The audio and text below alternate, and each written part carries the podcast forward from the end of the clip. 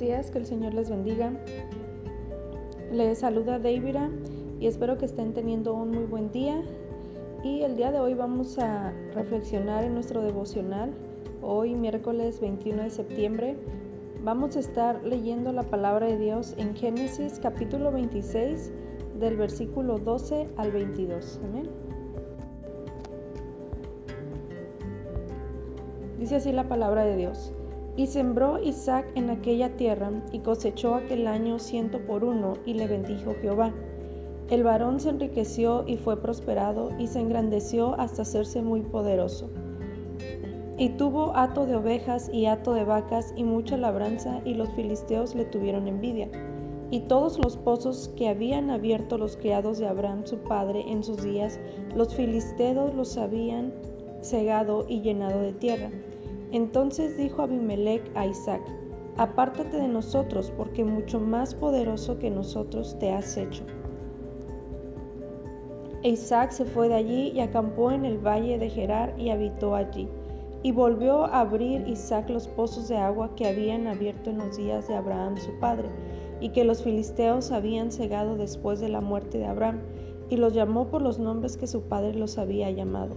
Pero cuando los siervos de Isaac cavaron en el valle y hallaron allí un pozo de aguas vivas, los pastores de Gerar riñeron con los pastores de Isaac, diciendo, el agua es nuestra. Por eso llamó el nombre del pozo Esec, porque había altercado con él. Y abrieron otro pozo y también riñeron sobre él, y llamó su nombre Sidna.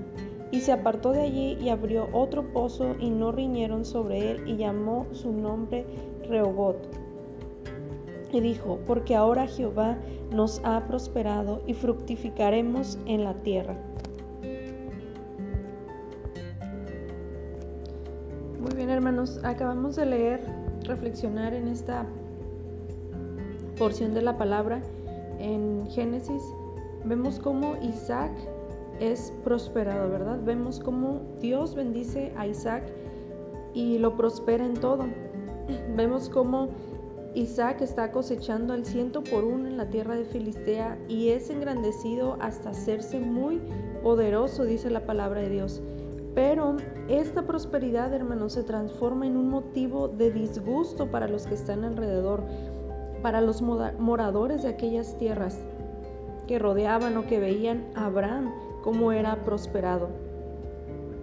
Pero nosotros sabemos, hermanos, que Dios se ha propuesto bendecir a muchas naciones por medio de Isaac, según nos dice la palabra en Génesis 26:4. Pero hermanos, los moradores de Gerar, que están en Filistea, le tienen envidia a Isaac. Y por eso, hermanos, lo que hacen es que los pozos que habían sido abiertos por los criados de Abraham, eh, los llenaron de tierra, ¿Con cuál propósito, hermanos? Con el único propósito para afligir a Isaac, para molestarlo, para, para tener, ¿verdad? eso contra él, simplemente para molestarlo.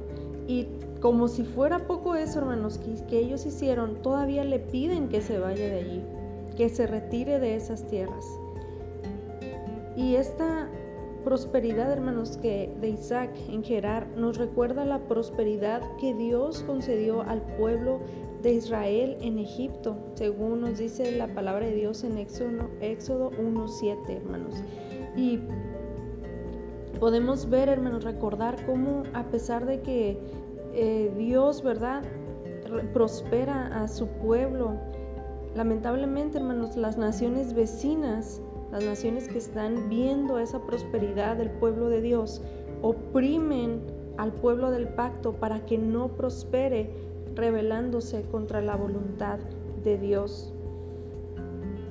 Entonces, hermano, continuando con la historia, Isaac, ¿qué hace? Él se aparta del lugar en donde se había establecido para ir a morar a otra zona de Gerar. Entonces se sitúa en el mismo lugar que se había habituado anteriormente por su padre Abraham. Y entonces Isaac abre un pozo que ya había abierto su padre.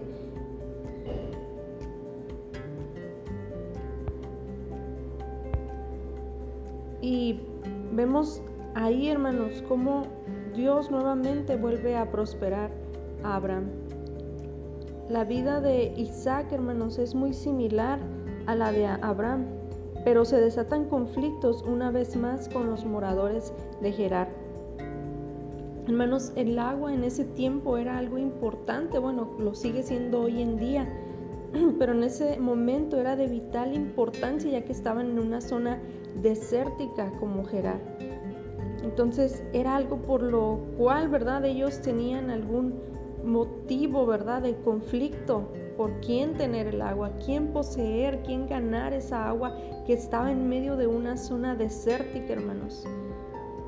Y los hombres de Gerar son obstinados y menosprecian a los extranjeros, como Isaac. Ya que Isaac vive como peregrino y renuncia entonces al pozo de la discordia para abrir otro. Pero con todo y eso, hermanos, con todos esos conflictos, con todos y esos eh, menosprecios, hermanos, que ellos reciben, gracias a la protección de Dios, hermanos, Él prospera aquella tierra. Y hermanos, esto nos recuerda, hermanos, que si Dios ha prosperado, si Dios, perdón, se ha propuesto bendecirnos o Él nos ha dado esa palabra, esa promesa, nadie, hermanos, podrá impedirlo. Si ya es, hermanos, la voluntad de Dios que Él ha decidido prosperarnos y yo lo creo que así es porque así dice su palabra, ¿verdad? Que Él, que él quiere, ¿verdad? Lo, que sus planes, hermanos, incluso sus pensamientos son aún más grandes que los nuestros. Eso quiere decir que Él tiene pensamientos, planes de bien para nuestras vidas, para nosotros. También dice su palabra que su voluntad, ¿verdad? Es agradable y perfecta. Por lo tanto, hermanos, yo creo que Dios quiere bendecirnos, que Dios quiere prosperarnos. Pero así como a Isaac, hermanos, va a haber muchas tal vez oposiciones, va a haber, va a haber muchos conflictos, va a haber tal vez menosprecio, va a haber personas perdón, que no van a, a querer vernos prosperados. Incluso, hermanos, lamentablemente muchas veces la misma familia, eh, los hijos o, hermanos de la fe, muchas veces, ¿verdad?